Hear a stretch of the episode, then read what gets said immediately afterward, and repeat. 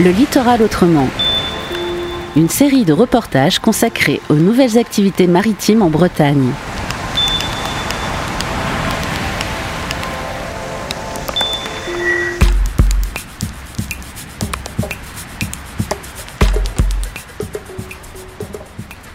Bonjour, euh, Sylvie Fabian, je suis responsable marketing au CHOM.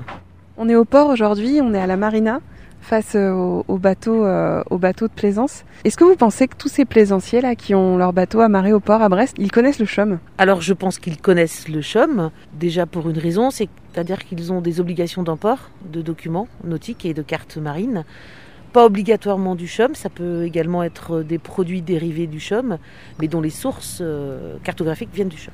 Donc en fait, DataChum, c'est le portail du chum qui présente l'ensemble des données numériques accessibles à tout usager de la mer.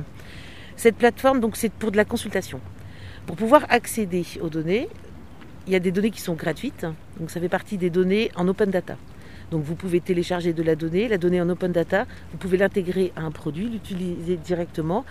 Euh, vous ne payez pas, on va dire, de redevances ou de royalties au CHOM, c'est de la donnée ouverte. Ensuite, pour accéder à un certain nombre de données numériques, il faut aller sur la boutique en ligne. Donc c'est diffusion.chom.fr qui donc euh, propose le catalogue global donc de l'ensemble des données numériques donc destinées aux différents segments de clientèle.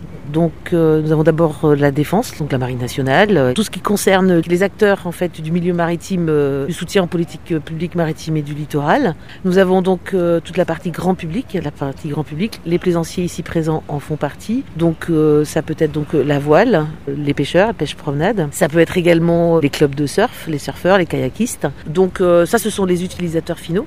La marée intéresse euh, un bon nombre de clients. Je vais vous prendre pour exemple le plaisancier par, euh, de Brest va sur la Bervrac.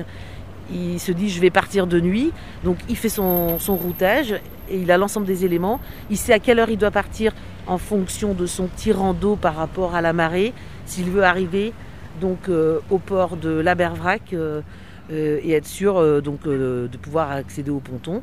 Donc en fait, tous ces éléments sont très importants, évidemment, pour, euh, pour, les, pour les plaisanciers et pour les, tout type euh, d'usagers également.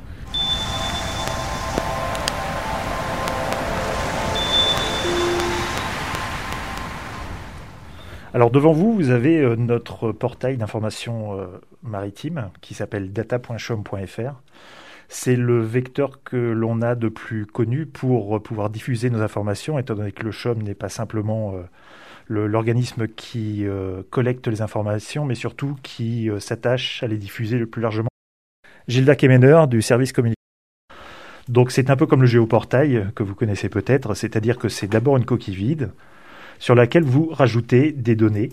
Vous avez par exemple, comme vous voyez ici, de la cartographie, c'est-à-dire que nous avons l'assemblage de toutes les cartes marines que le CHOM Et au fur et à mesure que l'on zoome par exemple ici sur la Bretagne, on change automatiquement des Vous pouvez avoir énormément vous avez de la sédimentation, de la, euh, de la géophysique, on a aussi euh, les marées et on peut voir aussi les courants euh, en 2D ou en 3D. Nous avons toutes les informations que vous pouvez trouver sur une carte marine au départ. En fait, c'est les informations de base. Comme vous voyez ici, on a par exemple le phare du Porzic avec les différents secteurs de feu. Nous avons évidemment la bathymétrie, c'est-à-dire les profondeurs.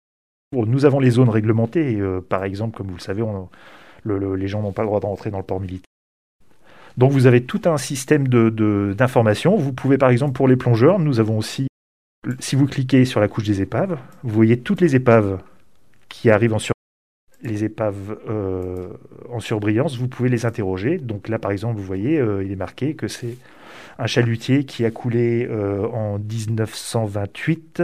Bon, là, on n'a pas le nom du chalutier, et par contre, on sait qu'il est à cette position et qu'il est à 17 mètres de profondeur. Et nous avons aussi, ce n'est pas simplement une façon de récupérer de l'information, c'est aussi une façon de euh, d'envoyer de l'information au CHUM.